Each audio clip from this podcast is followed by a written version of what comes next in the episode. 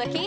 É o clipe da nossa música Amigo do Sabão. Isso mesmo, é a primeira música da Atitude Kids que saiu. Você precisa ver, tá demais! Eu não posso esquecer o que o papai e a mamãe me ensinaram. Eu não posso ser cascão. Eu tenho sempre que lavar as minhas mãos. Então corre lá no canal da nossa igreja no YouTube, Atitude TV, que você vai encontrar esse clipe para você mandar para todo mundo. Compartilha o link para todo mundo e sai cantando essa canção super legal. Ser amigo do sabão. Manter o corpo sempre cheirosão. Quem é amigo do sabão?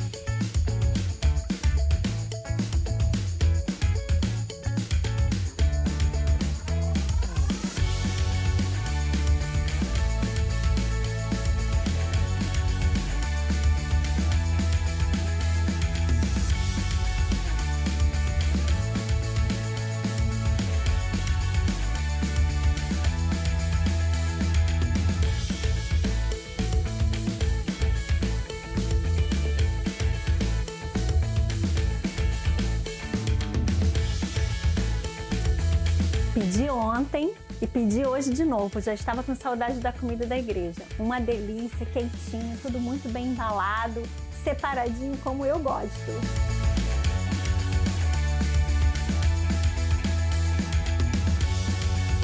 Gente, super recomendo. Vale a pena.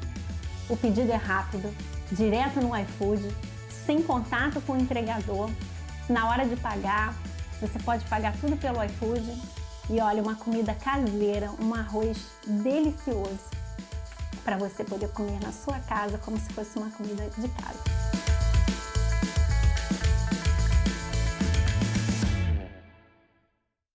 O nosso drive-thru solidário foi ampliado e você, além das doações para o Instituto Assistencial Atitude, vai realizar suas contribuições de dízimos e ofertas e vai receber uma oração de dentro do seu carro de forma segura e higiênica. Preparamos o circuito no estacionamento da igreja super simples. Basta seguir as sinalizações. Faça sua doação solidária de segunda a segunda, das 10 horas da manhã às 8 horas da noite. Contribua com dízimos e ofertas de segunda a sexta, das 10 da manhã às 5 da tarde, e domingo, das 9 da manhã ao meio-dia e das 5 da tarde às 8 e meia da noite. E receba uma oração todo domingo, das 9 da manhã ao meio-dia e das 5 da tarde às 8 horas da noite. Informações pelo telefone 2430-2750 ou pelo site igrejabatistasatitude.com.br.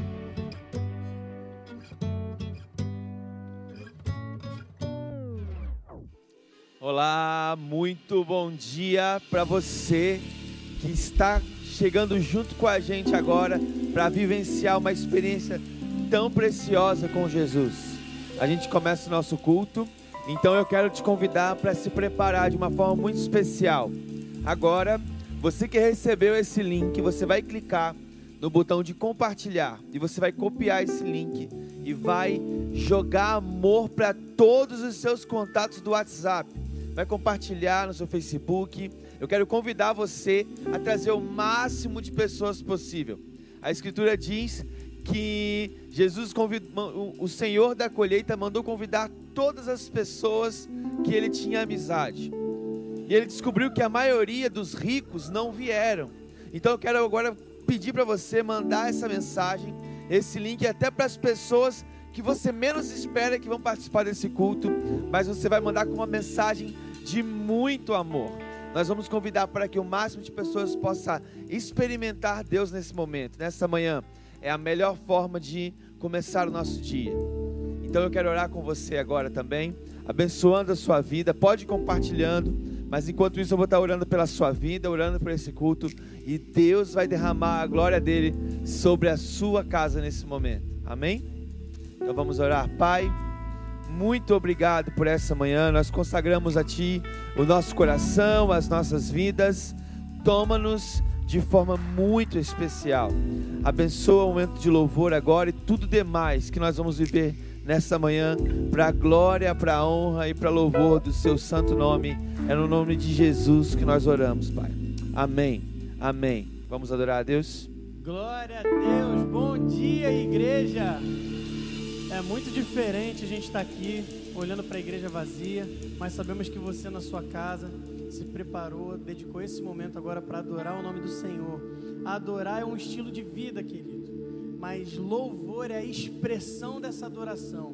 E a gente pode expressar essa adoração com palmas, com cânticos, com danças. Então eu quero que você na sua casa fique de pé e se prepare para um momento em que você vai dedicar ao Senhor em louvor nesse momento junto com a gente, em nome de Jesus. Vamos lá? Cante assim com a gente. Porque Ele vive, oh, eu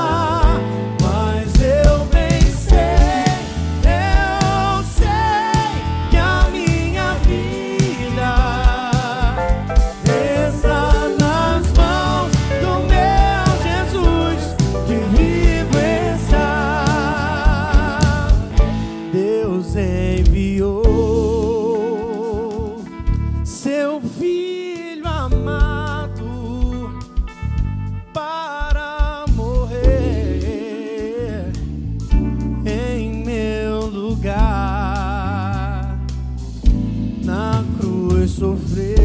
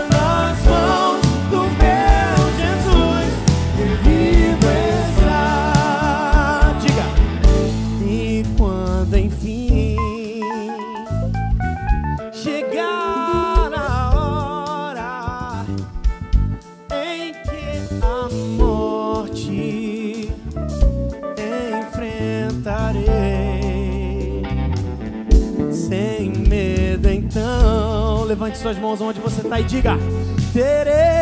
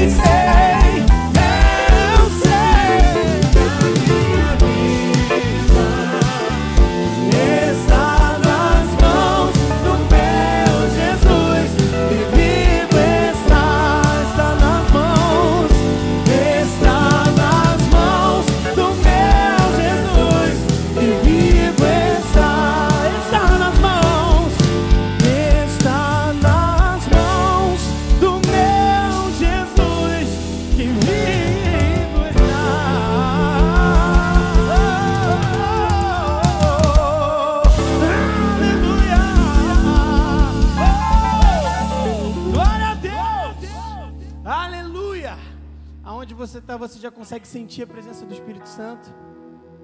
Ele já está onde você está, Ele está aqui onde a gente está. E juntos nós vamos levantar um altar de adoração ao nome do Senhor nesse lugar. Oh, Pai, a tua presença, Deus, é tudo para nós, Pai. Estamos aqui nessa manhã dedicando esse momento de louvor e adoração a Ti, Deus, para dizer que só a Tua graça, Deus, só a Tua presença é o que nós precisamos. Eu não preciso ser reconhecido por ninguém. A minha glória é fazer com que conheçam a Ti e que diminua eu, para que Tu cresças, Senhor, mais e mais. Como os serafins que cobrem o rosto ante a Ti.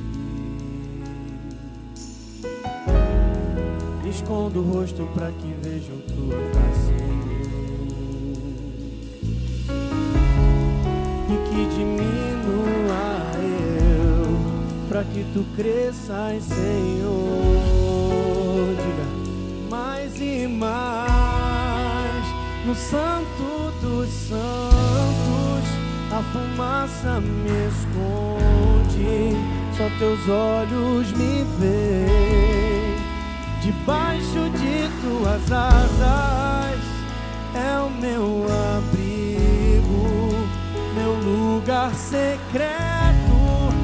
Só tua graça me basta, e tua presença é o meu prazer.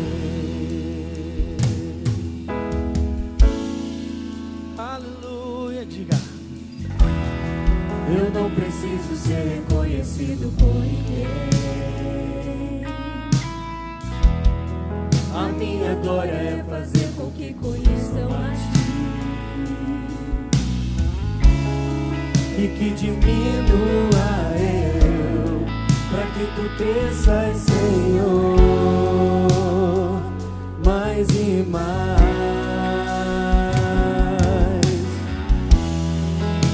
Como serafins me cobre o rosto ante a ti.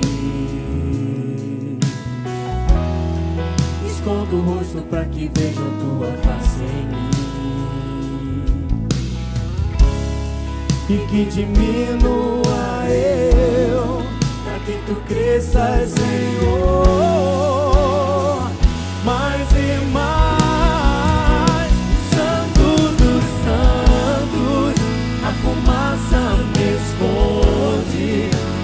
teus olhos me veem. Debaixo de tuas asas é o meu abrigo, meu lugar secreto. Só tua graça me basta, e tua presença o meu prazer. No santo, no santo dos santos, a fumaça me esconde, só teus olhos veem. Debaixo de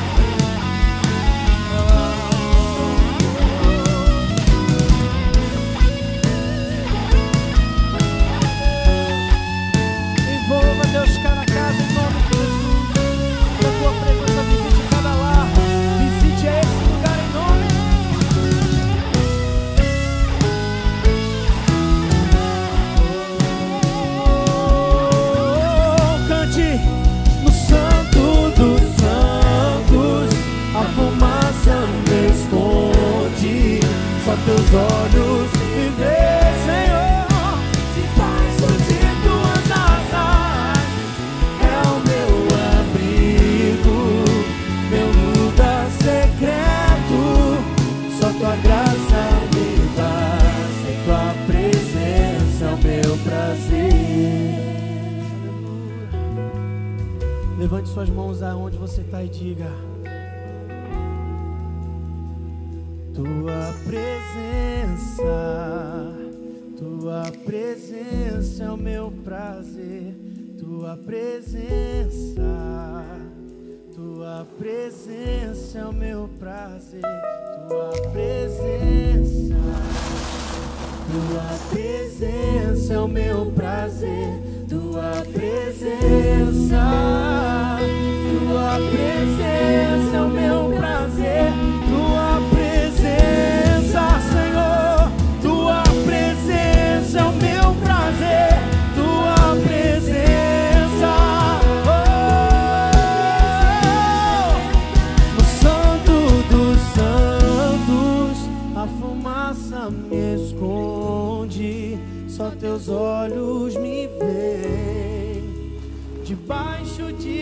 tuas asas é o meu abrigo, meu lugar secreto. Só tua graça me basta e tua presença é o meu prazer. Só tua graça me basta e tua presença é o meu prazer. Só tua graça. Só tua graça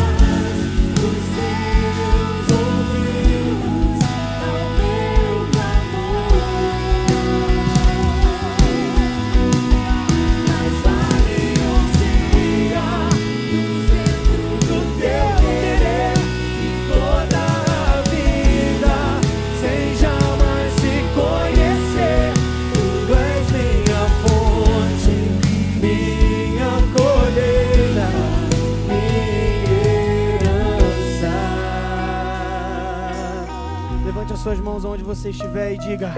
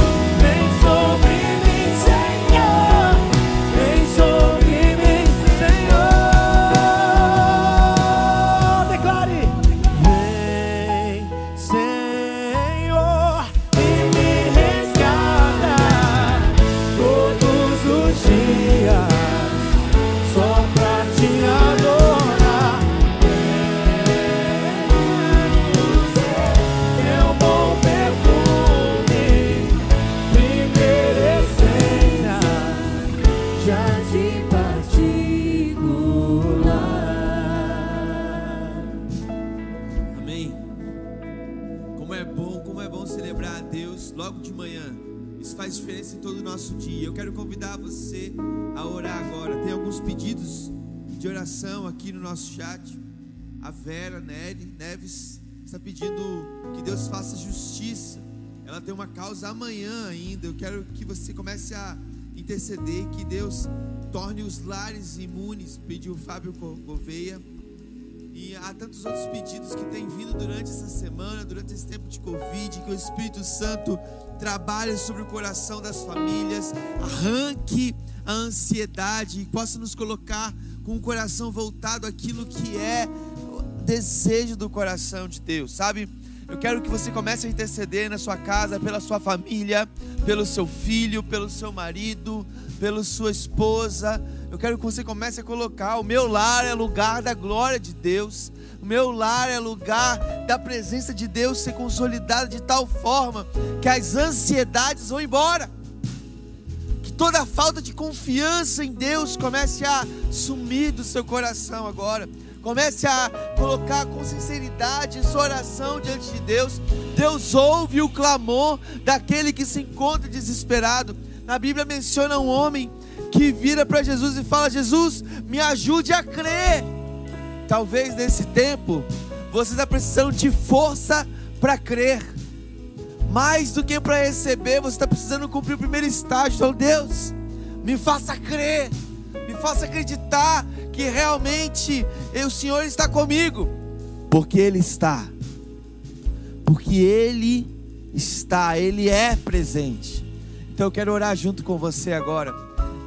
Coloque a mão sobre o seu coração, aí onde você estiver na sua casa, da onde você estiver transmitindo, não se importe se tem alguém do seu lado agora, se você está no seu quarto, se você está na sala, não importa. O Espírito Santo de Deus te alcança nessa hora. Vamos orar? Espírito Santo de Deus, nós somos totalmente reféns do teu amor, dependentes do Senhor. Então, toma-nos nessa manhã, me toma nessa manhã, Espírito Santo. Encha-nos, trata-nos, cura-nos. Pai, responde-nos. Mesmo dentro da nossa casa, nós temos às vezes preocupações lá fora, mas nós queremos habitar nesse lugar de confiança plena no Senhor, de dependência do teu coração. Espírito Santo, leva milagres nesse momento, leva paz, arranca a ansiedade, a depressão, a preocupação exagerada.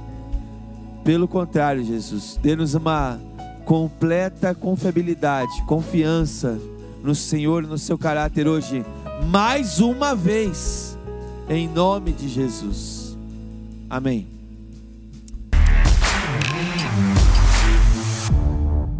Olá, o Atitude em um Minuto está começando e hoje recheado de boas novidades.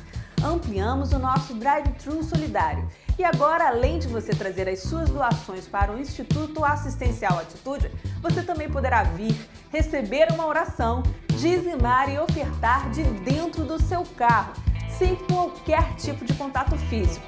Todas as medidas e cuidados foram tomados para a sua segurança e na prevenção de contágio. Entre agora nas redes sociais da igreja, no site ou ligue para 24 30 27 50 e saiba mais informações.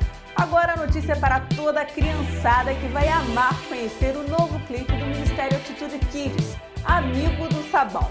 Dá só uma olhadinha. Tudo fica lindo quando a sujeira sai. Vou manter limpinho sempre o meu coração. Olha, os meus filhos amaram. E assim que acabar o culto, entre na Atitude TV no nosso YouTube. Assista a versão completa do clipe, se inscreva, ative a notificação, comenta, dá um joinha e manda para todo mundo assistir. E um segredinho aqui só nosso: o Atitude Kids está se preparando para bombar com muitas novidades. Eu vou ficando por aqui hoje, mas não se esqueça, temos vários cultos e programações ao vivo durante toda a semana online. Mas todo domingo temos cinco sessões de celebração especial e o Culto Kids às 3 horas da tarde. Toda a nossa programação está no site, no app e nas redes sociais da igreja. Por isso, nos siga, se inscreva e ative as notificações dos nossos canais e também todos os perfis do pastor Josué. Uma semana muito abençoada para você.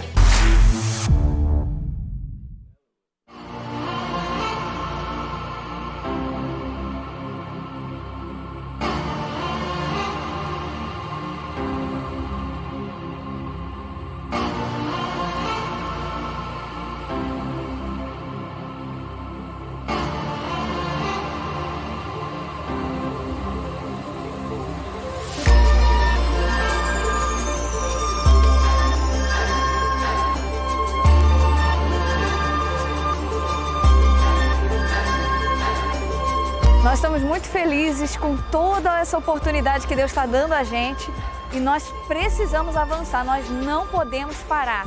São muitas e muitas famílias que precisam de ajuda.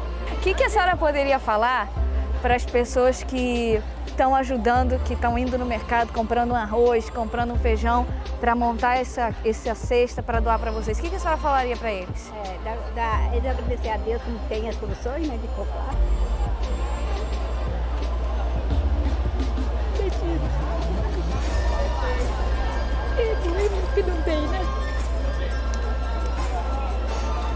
Hoje nós estamos distribuindo muitas cestas para muitas famílias, mas ainda não é suficiente.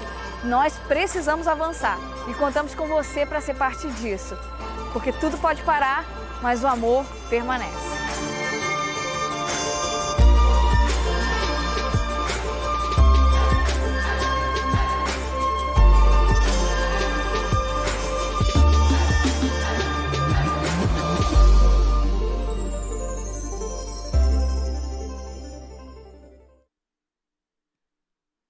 Palavra de Deus diz em Deuteronômio capítulo 26, verso 8: Por isso o Senhor os tirou do Egito com mão poderosa e braço forte, com feitos temíveis e com sinais e maravilhas. Ele nos trouxe a este lugar e nos deu esta terra, terra onde há leite e mel com fartura. E agora trago os primeiros frutos do solo que tu, ó Senhor, me deste.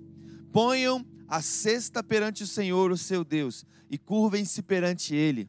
Vocês e os levitas e os estrangeiros que tiverem no meio de vocês se alegrarão com todas as coisas boas que o Senhor, o seu Deus, dá a vocês e às suas famílias.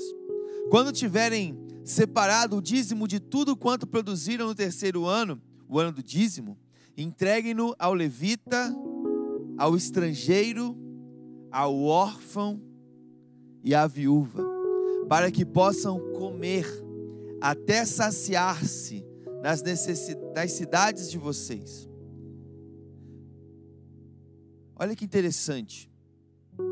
Eu tenho tanto orgulho de fazer parte de uma igreja que, desde o ano passado, talvez dentro dela, o que mais se moveu foi o nosso instituto. Um instituto que a gente criou com o objetivo de que pessoas que sentiam fome não sintam mais. Pessoas que não tinham lar agora possam ter. Pessoas que os pais que às vezes precisavam para trabalhar ter seus filhos numa creche, agora a gente pode ser uma bênção na vida de pessoas que têm que trabalhar. Tem pessoas na nossa nação que se não trabalham, literalmente não comem no mesmo dia. E uma das coisas mais felizes que eu tenho vivido é saber de que talvez a nossa igreja, que para muitos é muito grande, não é tão grande assim, que possa sozinha acabar com a fome na terra. Mas é tão especial fazer parte da igreja que pode acabar com a fome do próximo. Tem sido tão especial ver o nosso instituto dizendo que apesar da crise, o amor permanece. Você já imaginou um mundo onde está todo mundo em crise? Uma comunidade dizendo: a crise não vai roubar o meu amor, a crise não vai roubar a minha paixão por vidas. É interessante que na Bíblia o dízimo, ele servia sim para o sustento do templo e da estrutura do templo. Mas ele não podia, em nenhum momento, permitir que fossem esquecidos o estrangeiro, o órfão e a viúva. Sabe, nós não vamos conseguir viver essa quarentena sem olhar para o lado. Então eu quero desafiar você numa coisa. Sabe, esse texto fala sobre quando Israel chegou na terra prometida. E talvez você ainda não se deu conta, apesar da crise e talvez apesar das suas finanças terem ficado um pouquinho mais apertadas, você ainda tem leite e tem mel na sua casa. Sim ou não? Ainda tem comida aí para muitos lares. Mas tem lares que nesse momento estão precisando do nosso coração. E por isso a nossa igreja ela está viabilizando um drive-thru. Você pega o seu carro, fica dentro dele para não pegar covid de ninguém, sai da sua casa, vem até aqui a igreja, Rua Silvio da Rocha Poli 751, tem um drive-thru para você passar aqui do amor, da solidariedade. E nesse drive-thru, você pode chegar aqui com o seu alimento, você vai abrir o seu porta-mala. Alguém vai lá no teu porta-mala e vai recolher o alimento para a gente colocar numa cesta. Logo em seguida, você pode ofertar na igreja, porque a igreja não para. Nós também temos famílias servindo aqui junto com a gente. E logo depois também, a gente também faz questão de fazer uma oração pela sua vida. Hoje, especial, todos os dias, de 5 às 8 e meia, nós estamos orando pelas pessoas que estão passando no drive-thru, para abençoar a sua vida, para declarar algo de Deus sobre você, para ajudar você no momento de ansiedade. Às vezes você vai sair de casa sem o alimento para doar e até sem a oferta, mas você vai chegar aqui e você não vai sair sem oração. Mas eu quero desafiar você, que esse é um tempo realmente da gente viver a dimensão bíblica. Fala-se tanto sobre qual é a dimensão bíblica do dízimo. A dimensão bíblica do dízimo é o sustento da casa de Deus e o sustento dos necessitados. Eu quero convidar você a fazer parte desse mover de Deus, para que assim como foi passado no vídeo, muitas e muitas e muitas outras famílias possam ser alcançadas e abençoadas. Ninguém vai morrer de fome na nossa nação, amém? Você crê nisso na sua casa? Nem você e nem ninguém que você talvez nem conheça. Nós vamos viver a dimensão do amor de Deus. E a nossa igreja, para a glória de Deus, ela é muito séria, muito correta e muito cheia de compaixão. Então, nesse momento que nós vamos ter um tempo de adoração, de louvores aqui, eu quero convidar você, sabe, do meu lado direito, está aparecendo agora um QR Code, né? E todas as contas da igreja para que você possa ofertar. E logo em seguida vai aparecer um QR Code também. Se você é de uma igreja filha, você pode ofertar também diretamente para a igreja filha que você faz parte, para ajudar pessoas aí na sua volta. Então você vai pegar o seu celular agora, vai fazer a leitura desse QR Code. Se o seu celular não faz automaticamente pela câmera, você pode baixar um aplicativo chamado Leitor de QR Code. Ele vai ler, vai te jogar para um site onde você pode ofertar agora, de todo o coração. Não deixe de vivenciar essa expressão de adoração.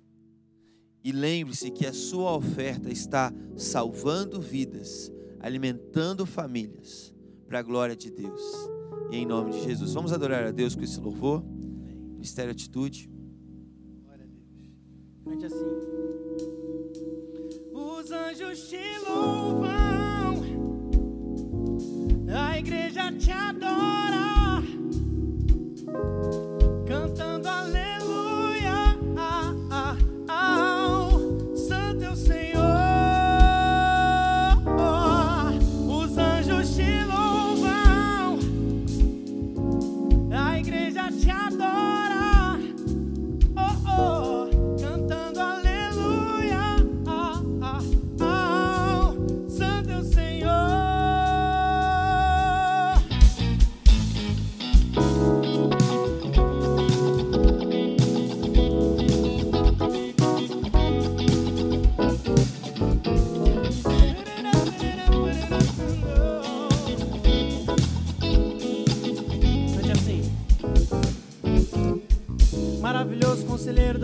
Pai da eternidade, príncipe da paz. O Deus que vence todas as batalhas, Deus que tudo faz. A terra inteira exalta a grandeza desse Deus, pois Ele é sempre fiel e te dá vitória. Maravilhoso conselheiro, Deus forte, Pai da eternidade, príncipe da paz. O Deus que vence todas as batalhas, Deus que tudo faz. A terra inteira exalta a grandeza desse Deus, pois Ele é sempre fiel dá vitória. Os anjos te louvam, a igreja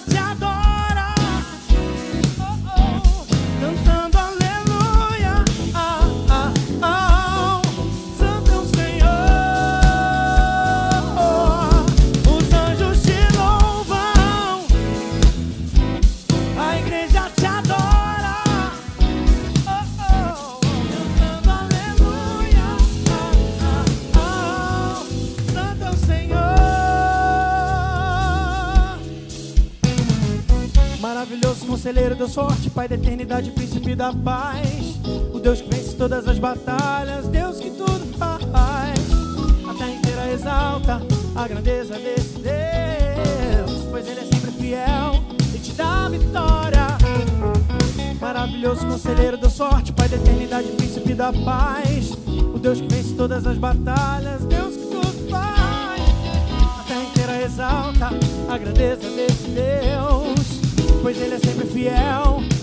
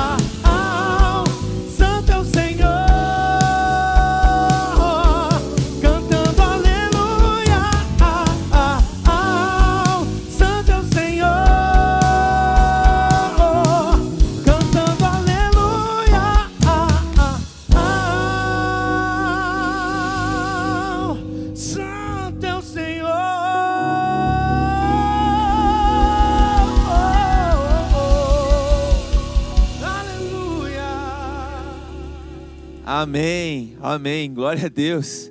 Que louvor. Tempo precioso de ofertar com essa adoração. Eu queria orar por você que ofertou nesse momento. Eu quero orar porque eu tenho certeza que o Espírito Santo não vai permitir que falte nada na sua casa. Vamos orar? Pai, muito obrigado por esse tempo de oferta, de adoração com os nossos bens. Que o Senhor continue abençoando e prosperando a sua igreja. E cada um que tem doado o seu coração, em nome de Jesus. Amém. Amém. Deus abençoe. Bom dia. Nós estamos aqui, são exatamente 9 e 42 e nós estamos ao vivo nesse culto. E nós temos um pessoal que está aqui com a gente ao vivo no chat, assistindo a gente ao vivo. O Álvaro está conosco, a pastora Nádia está aqui conosco, a Sara está aqui com a gente, a Márcia. Se você está aqui ao vivo, Fala aqui comigo, ó, me manda um abraço. Diz assim, Pastor Caio, um abraço, que eu quero falar seu nome aqui.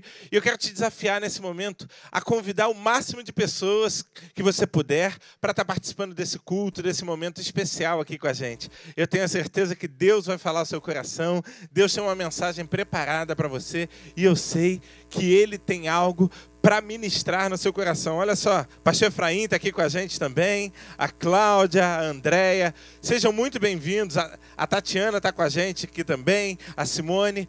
Deus abençoe a vida de vocês e a gente vai estar aqui adorando e celebrando e recebendo da parte do Senhor nessa manhã. Queridos, eu queria falar com... Ei, eu queria falar com vocês sobre medo. Quem nunca sentiu medo? Quem nunca esteve diante de uma situação em que você ficou ali paralisado? Tem muita mulher que sente medo de barata, não é verdade? Eu nunca vi.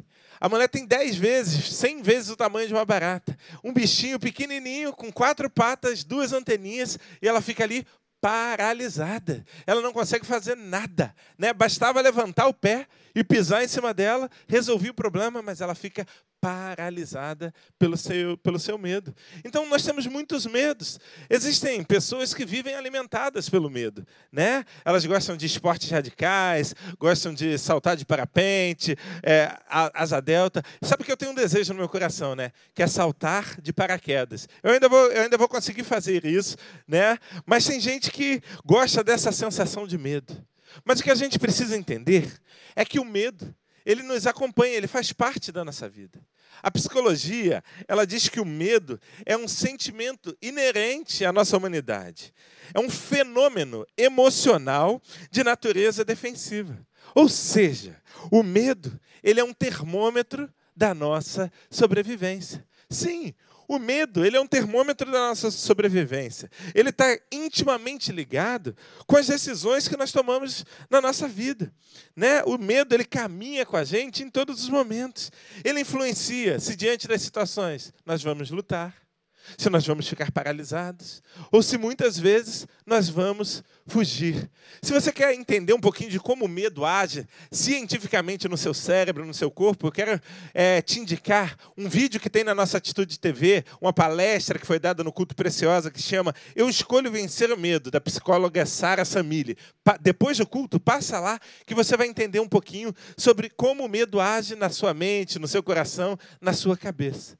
Mas hoje eu quero falar sobre o que a Bíblia fala sobre o medo, como a Bíblia trata essa questão do medo. E o medo é algo tão importante, tão importante para nós, que a Bíblia se volta para esse tempo, para esse tema constantemente. Não temas. É uma das expressões que mais aparece na Bíblia. Você sabia que existem alguns estudos, eu não contei, mas existem alguns estudos que afirmam que não temas e todas as suas variações aparecem na Bíblia mais ou menos 366 vezes. Você imagina, 366 vezes. Sabe o que isso significa? Deus tem um não temas para cada dia do nosso ano. Deus tem um não temas para cada dia do nosso ano. Esse assunto, ele é tão importante para Deus que ele nos ensina como nós devemos enfrentar os nossos medos. E é sobre esse tema que eu quero refletir nessa manhã com vocês. Vença o medo. Vença o medo. Eu queria te convidar a abrir a sua Bíblia em 1 livro de Samuel, capítulo 17. Primeiro livro de Samuel, capítulo 17, a partir do versículo 25. 1 Samuel 17, a partir do versículo 25. E diz assim a palavra de Deus: Os israelitas diziam entre si: Vocês viram aquele homem? Ele veio de desafiar Israel o rei dará grandes riquezas a quem o vencer. Também lhe dará sua filha em casamento e isentará de impostos em Israel a família de seu pai. Davi perguntou aos soldados que estavam ao seu lado: O que receberá o homem que matar esse filisteu e salvar a honra de Israel? Quem é esse filisteu incircunciso para desafiar os, os exércitos do Deus vivo? Repetiram Davi o que havia comentado e lhe disseram: É isso que receberá o homem que matá-lo. Quando Eliabe, o irmão mais velho, ouviu Davi falando com os seus soldados, ficou muito irritado e perguntou: Por que você veio até aqui? Com quem deixou aquelas poucas ovelhas no deserto? Sei que você é presunçoso e que seu coração é mau. Você só veio para ver a batalha. E Davi disse: O que fiz agora? Será que não posso nem mesmo conversar? Então se virou para o outro e perguntou a mesma coisa. E os homens responderam-lhe como antes. As palavras de Davi chegaram aos ouvidos de Saul, que o mandou chamar.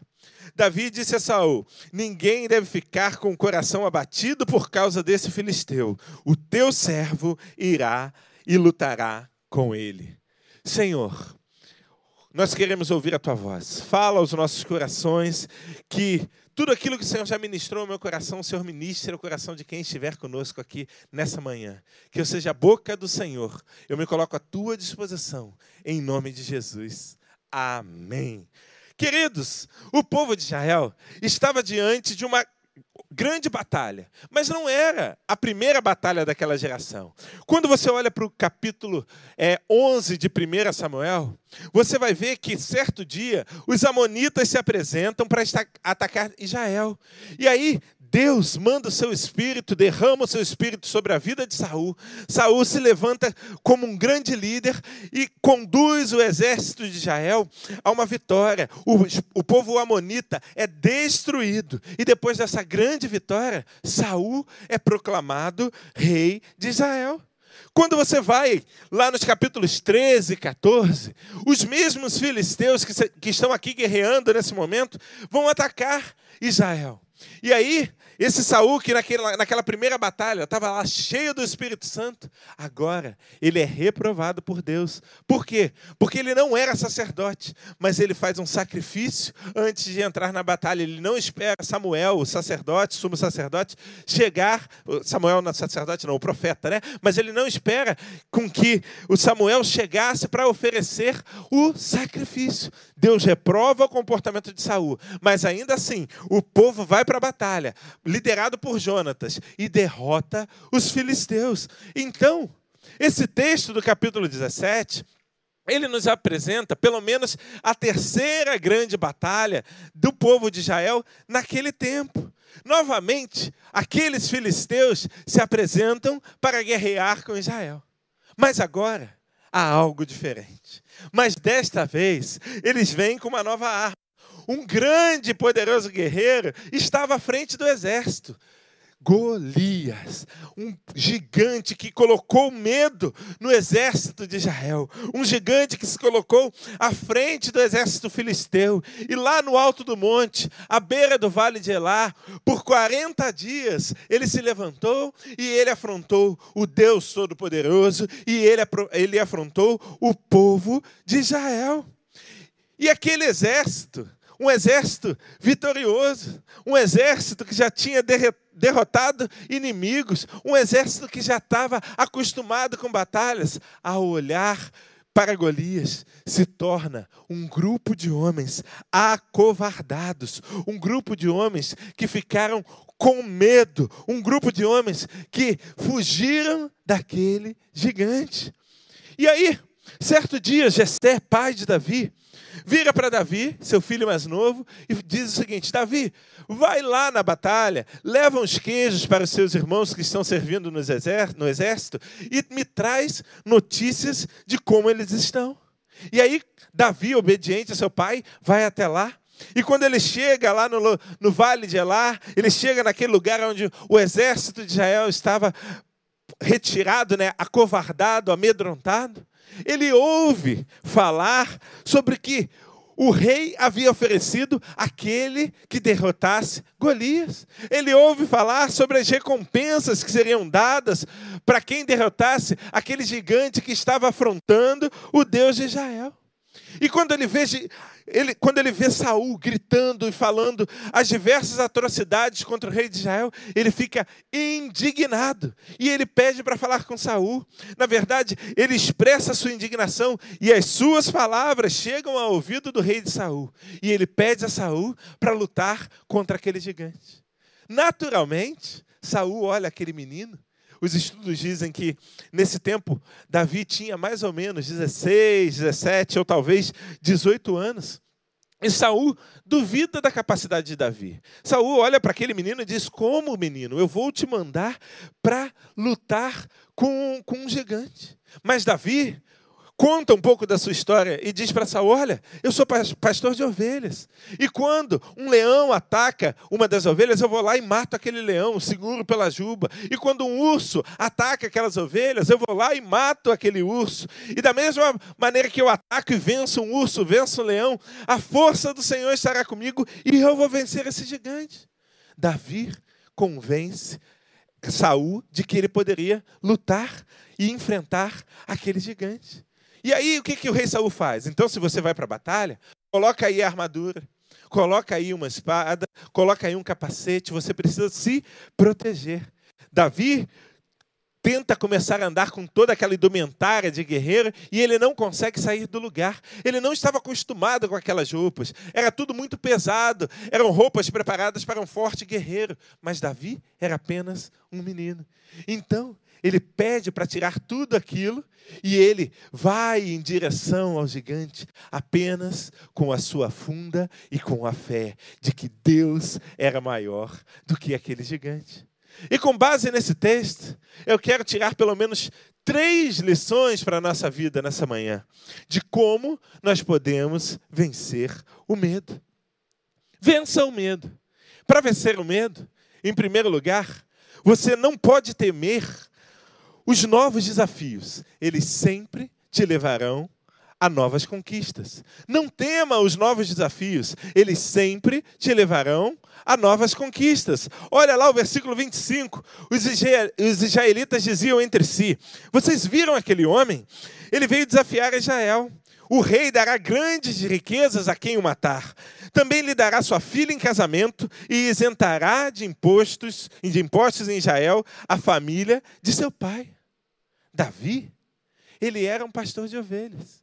Davi as suas obrigações era cuidar, zelar pelo rebanho do seu pai. Ele apacentava as ovelhas, ele cuidava para que nenhuma delas se perdesse. Ele iria salvar uma ovelha quando ela era atacada por, um, por uma fera, por um animal.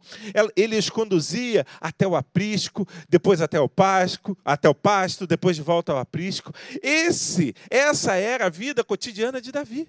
Essa, essas eram as suas obrigações. Ele ainda era um menino. Ele não era um guerreiro. Ele não estava acostumado a ir para o fronte de batalha. Ele não tinha sido convocado para lutar aquela batalha. Mas quando Davi ouve sobre as recompensas de que o, rei, que o rei iria oferecer para quem derrotasse o gigante. E quando ele vê aquele gigante afrontando o Deus de Israel, ele olha para aquela situação e ele diz: Está diante de mim uma nova oportunidade. Ela pode me levar a nova, novas conquistas. Ela pode me levar a novas vitórias. Ela pode me levar a um novo patamar. Aí você pode estar pensando assim: Ah, pastor, mas assim é muito fácil. No capítulo 16, Davi já havia sido é, ungido rei por Samuel. Ele já sabia que ele ia ser rei. Mas deixa eu te dizer uma coisa: entre a promessa e o cumprimento da promessa, havia ainda uma grande distância. Davi sabia que era necessário um grande processo entre ele sair, de deixar de ser um pastor de ovelhas e se tornar um grande rei. Tanto é que ele só é, ele só toma posse do seu trono em 2 Samuel capítulo, 2 Samuel capítulo 2, quase 20 anos depois que ele foi ungido. E aí, Davi podia, depois de ter sido ungido, ter sentado na sala e olhado para Jessé e falado assim: E aí, coroa? Tá tranquilo na nave. Agora eu vou ficar aqui jogando meu PlayStation. Você arruma uma outra pessoa para cuidar lá das ovelhas, porque agora eu sou rei. Eu vou sentar aqui e vou deixar a coisa acontecer. Eu não preciso fazer mais nada. Mas Davi não. Davi era um homem obediente, era um garoto obediente. Davi continuou cuidando das ovelhas do seu pai. E aí, quando seu pai pede para que Davi vá até o, a, o lugar da, da, da batalha e leve aqueles queijos e descubra o que estava acontecendo, o que, que Davi faz? Ele vai até lá. E quando ele olha aquela situação, ele podia ter pensado assim: ah, eu não vou me meter com isso, não. De repente, esse gigante mata, mata Saul e eu me torno logo rei de Israel. Mas não. Davi olhou todo aquele, aquele cenário e ele não se acomodou. Ele viu naquele cenário uma oportunidade oportunidade de, cre de crescimento pessoal. Olha, o rei vai dar sua filha em casamento para aquele que destruir o guerreiro. Oportunidade de crescimento profissional. Ó, se eu destruir esse guerreiro, eu já não vou ser mais um, apenas um pastor de ovelhas. Oportunidade de crescimento financeiro. Deus vai, o, Saul vai dar riquezas. Saul vai dar isenção de impostos ele entendeu que entre a promessa e o tempo da promessa, ele poderia crescer, ele poderia enfrentar novos desafios, ele poderia subir para novos patamares, ele poderia viver algo novo. Tem gente que tem medo de encarar novos desafios, passa a vida ali na sua zona de conforto, vivendo a mesma vidinha, lutando as mesmas batalhas, enfrentando as mesmas dificuldades, porque sentem medo. Eles não conseguem enxergar que as oportunidades que Deus coloca sempre vão levá-los a lugares mais altos. Eles não conseguem perceber que vencer o medo e enfrentar desafios sempre vai conduzi-los a novas conquistas. Davi ele não tinha condições humanas de enfrentar e vencer Golias, mas ele, ele conhecia suas limitações, mas ele também conhecia a força e o poder de Deus que estavam sobre a sua vida, que estavam liberados sobre ele. Eu não sei quais são os novos desafios que você tem enfrentado, eu não sei quais são as lutas que têm se apresentado, mas eu sei que o Senhor está te dizendo: não temas, confie em mim, não tenha medo, eu estou no controle de todas as coisas, eu vou derrotar o seu gigante. A Bíblia, ela tem um não temas. Deus tem um não temas para cada um dos seus problemas. Então, lembre-se disso. O Senhor ele está contigo e ele sempre será maior do que qualquer gigante que se apresente para você. Não tenha medo. Não tenha medo. Não temas novas oportunidades, elas sempre te levarão às novas conquistas. Mas, em segundo lugar, não se deixe influenciar pelo pensamento comum. Olha comigo lá o versículo 11, o finalzinho do versículo 11. Davi chega naquele lugar e ele ouve o seguinte, ele vê a seguinte situação. Saul e todos os israelitas ficaram atônitos e apavorados. Mas Davi não se deixou contaminar por esse pensamento comum. Olha o final do versículo 26. Davi diz assim: Olha, quem é esse filisteu incircunciso para desafiar os exércitos do Deus vivo? O rei Saul, o exército, eles estavam aterrorizados, eles transpareciam medo. E o único desfecho possível na mente daquele povo era uma derrota humilhante. Um exército experimentado em guerras, um exército cheio de homens acostumados a traçar estratégias, a enfrentar os inimigos, a entrar no fronte de batalha, estavam paralisados pelo seu medo. Por 40 dias, Golias desafiou aquele exército e eles nada fizeram, porque eles estavam focados no seu medo. O pensamento comum era de que nada e ninguém poderia derrotar aquele gigante. Foi necessário que Deus tirasse um garoto lá do pasto, lá de suas ovelhas, e trouxesse até aqui, para o lugar da batalha. Um garoto que nunca tinha entrado numa batalha com um exército. Um garoto que não sabia o que era um fronte. Um garoto que nunca tinha vestido uma armadura, nunca tinha segurado uma espada. Mas um garoto que não estava contaminado pelo pensamento coletivo. Um garoto que não estava contaminado pelo medo que havia se instalado naquele lugar, Deus levantou um menino para enfrentar aquele gigante. Davi, ele não sabia quem era Golias. Ele não conhecia um fronte de batalha, mas ele sabia que nenhum homem permaneceria de pé afrontando o Deus vivo. E aí ele pergunta: quem é esse filisteu incircunciso para desafiar o Deus dos exércitos? Você não pode se deixar influenciar pelo pensamento comum. Você liga a sua TV hoje, em tempos de pandemia, e você só encontra palavras ruins, notícias ruins. Aumenta o número de mortos, aumenta o número de infectados, aumenta o número de desempregados, a economia vai mal. Nós temos uma mídia tendenciosa, muitas vezes uma mídia que quer influenciar negativamente a sociedade, só trazendo notícias ruins, só alimentando um, um cenário de caos, um cenário de medo, um cenário onde as pessoas vão ficar com medo de sair das suas casas. Uma mídia que dá extrema ênfase àquilo que é ruim mas minimiza ou muitas vezes oculta as notícias boas, as notícias que trazem esperança. A grande verdade é que nesse tempo que nós estamos vivendo hoje, nós estamos diante de um grande gigante que é essa pandemia, mas nós não podemos agir como é, o povo, como o exército de Israel agiu diante de Golias. Nós não podemos ficar atônitos, nós não podemos ficar espantados, nós não podemos sentir medo. Eu quero te dizer uma coisa: o pensamento comum não pode definir a sua história. Não é porque aumentou o número de infectados que você vai ser infectado. Não é porque aumentou o número de mortos que você vai morrer. Não é porque aumentou o número de desempregados que você vai perder o seu emprego. Não é porque diversas empresas estão quebrando que a sua empresa vai quebrar. Não! Deus está contigo. Ele está te guardando. Ele vai derrotar o seu gigante.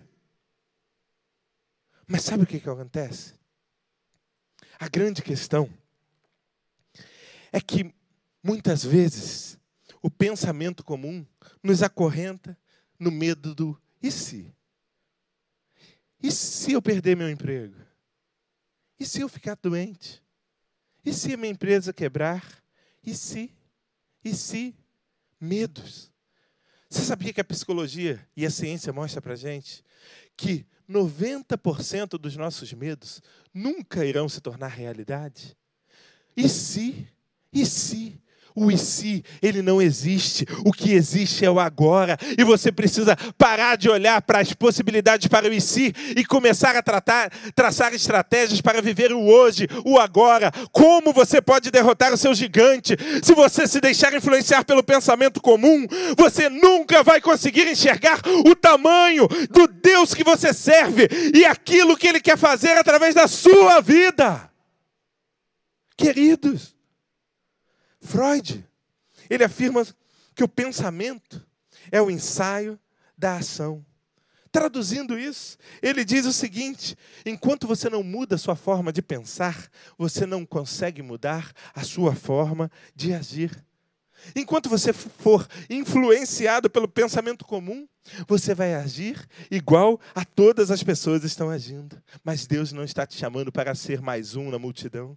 Deus não está te chamando para ser guiado pelo pensamento coletivo. Ele tem te chamado para pensar diferente. Ele tem te chamado para sair da caixinha. E aí, nós entramos no terceiro e último ponto desse sermão. Para vencer o medo, você precisa encontrar novas estratégias para lutar as suas lutas. Encontre novas estratégias para lutar as suas lutas. O rei Saul, e aí você vai ver isso nos versículos 38 até o 40, ele olha para aquele garoto franzino, sem experiência de batalha.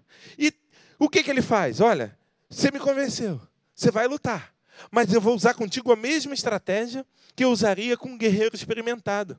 Vai lá, coloca uma armadura, coloca um capacete, coloca uma espada. E aí, Davi, com aquilo tudo em cima dele, ele não consegue nem sair do lugar. E sabe por quê? A velha estratégia de guerra não era adequada ao novo cenário que se apresentava.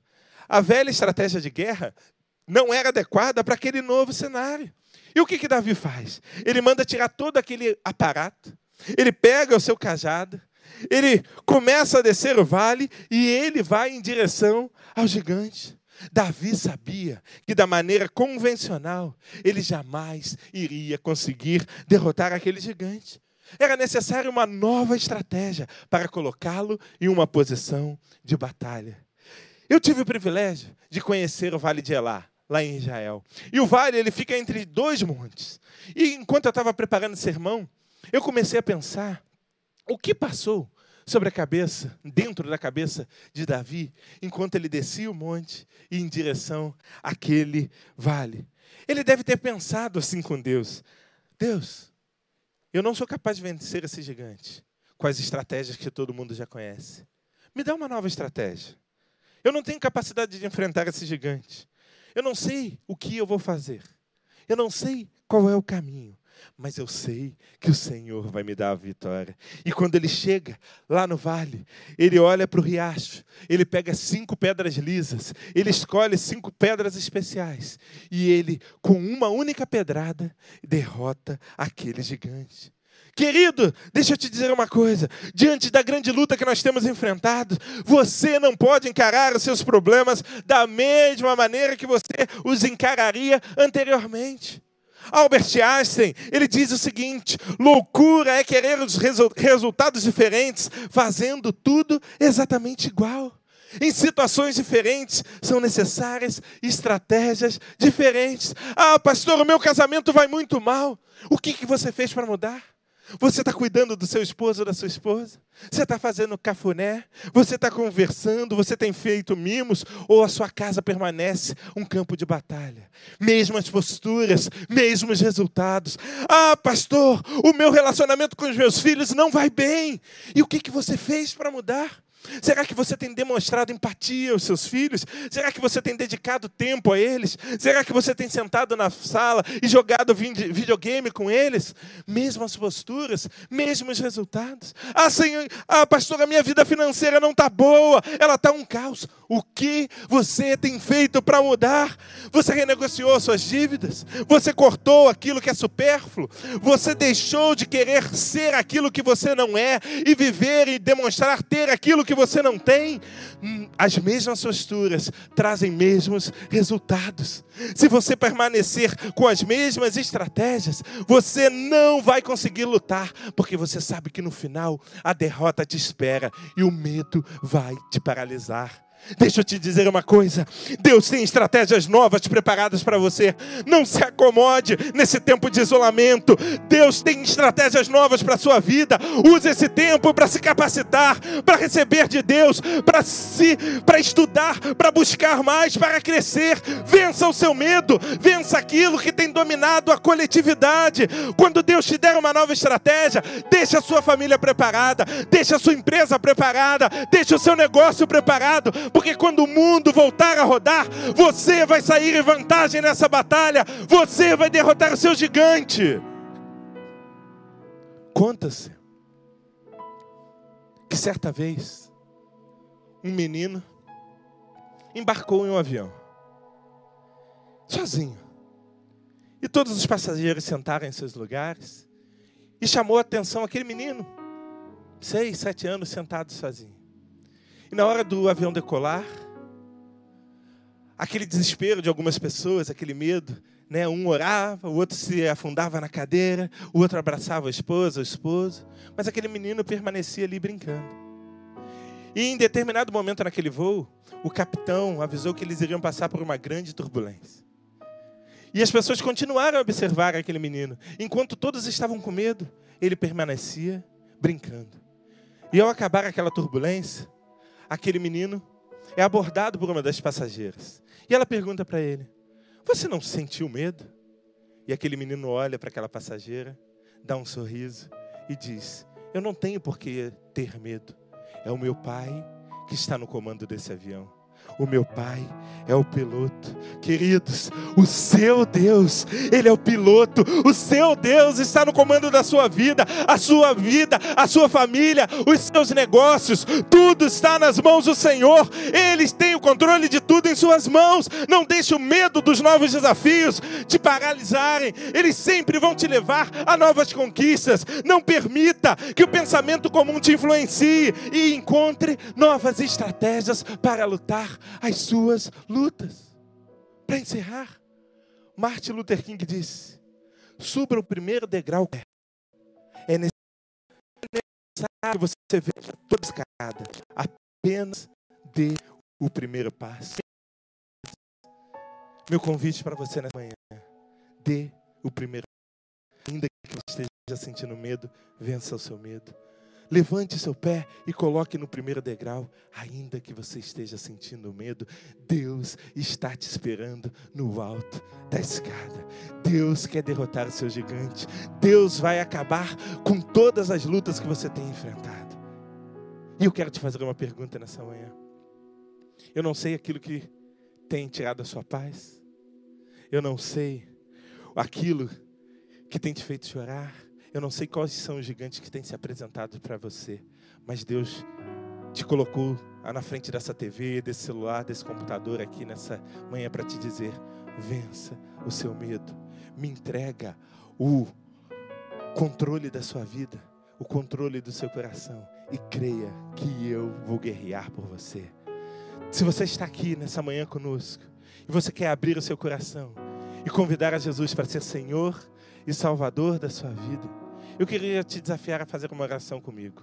Você e Deus, aí aonde você estiver, feche os seus olhos, curva a sua cabeça e ore assim comigo. Senhor Jesus, eu abro o meu coração e eu te convido para ser Senhor e Salvador da minha vida.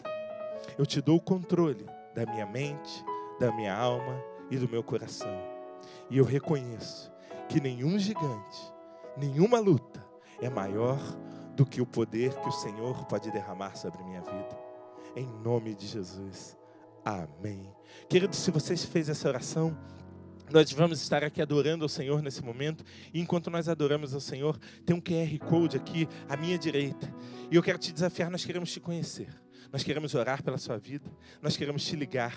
Então, vai lá, escaneie esse QR Code, preenche o formulário, porque nós queremos entrar em contato com você. Nós queremos que você se torne parte dessa família. Enquanto a gente vai estar cantando uma canção, escaneie. Não deixe de fazer isso, porque nós queremos te conhecer.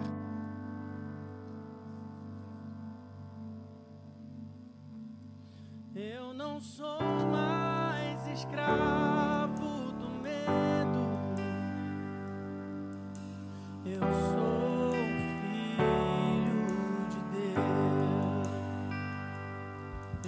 Deus.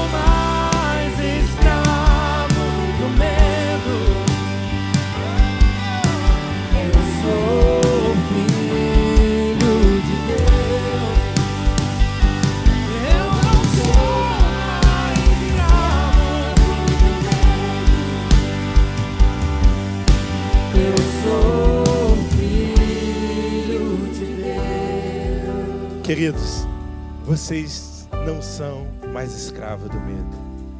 Se você aceitou Jesus ou se reconciliou com o Senhor nessa manhã, seja bem-vindo à sua nova família, família Atitude quer cuidar de você. E nós vamos orar para encerrar esse culto. Deus, obrigado, Deus, porque diante das batalhas, diante dos gigantes, o Senhor derrama força e poder por meio do Espírito Santo sobre as nossas vidas. E nós não somos escravos do medo, nós podemos vencer o medo, nós somos abençoados pelo Senhor e nós cremos que o Senhor vai derrotar todos os nossos gigantes. O Senhor vai nos conduzir à vitória de todas as nossas batalhas. E nessa manhã, que o amor de nosso Deus, o Pai, a glória do nosso Senhor Jesus Cristo e as benditas consolações do Espírito Santo de Deus seja com todo o povo de Deus na face da terra, desde agora e para todo sempre. Amém. Deus te abençoe.